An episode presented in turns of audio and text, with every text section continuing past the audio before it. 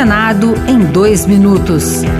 Eu sou o Alexandre Campos e você ouve agora as principais notícias do Senado Federal desta terça-feira o Congresso Nacional aprovou o projeto da Lei de Diretrizes Orçamentárias de 2024, com regras para a elaboração do orçamento do ano que vem.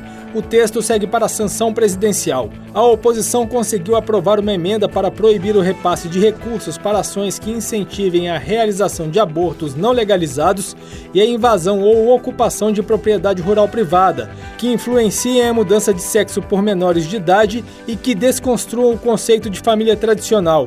O líder do governo, senador Randolph Rodrigues, antecipou o veto a esse trecho. Fake news porque nada disso daí é permitido no ordenamento jurídico. Nenhum dos termos que estão nessa emenda é lei hoje no Brasil. Tudo que está nessa emenda é proibido. Se é proibido, não tem por que constar na lei que faz diretriz ao orçamento. O Senado aprovou 12 pedidos de autorização para a contratação de empréstimos internacionais que somam cerca de 1 bilhão 792 milhões de dólares. Uma das operações de maior valor, totalizando 500 milhões de dólares, tem como partes o Banco do Brasil e o Banco Internacional para a Reconstrução e Desenvolvimento Desenvolvimento, o BIRD.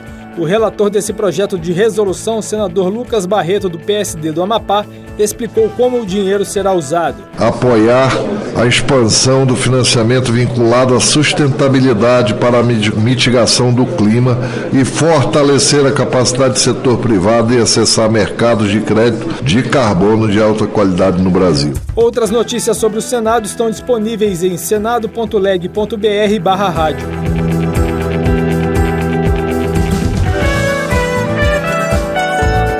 Senado em dois minutos. Uma produção Rádio Senado.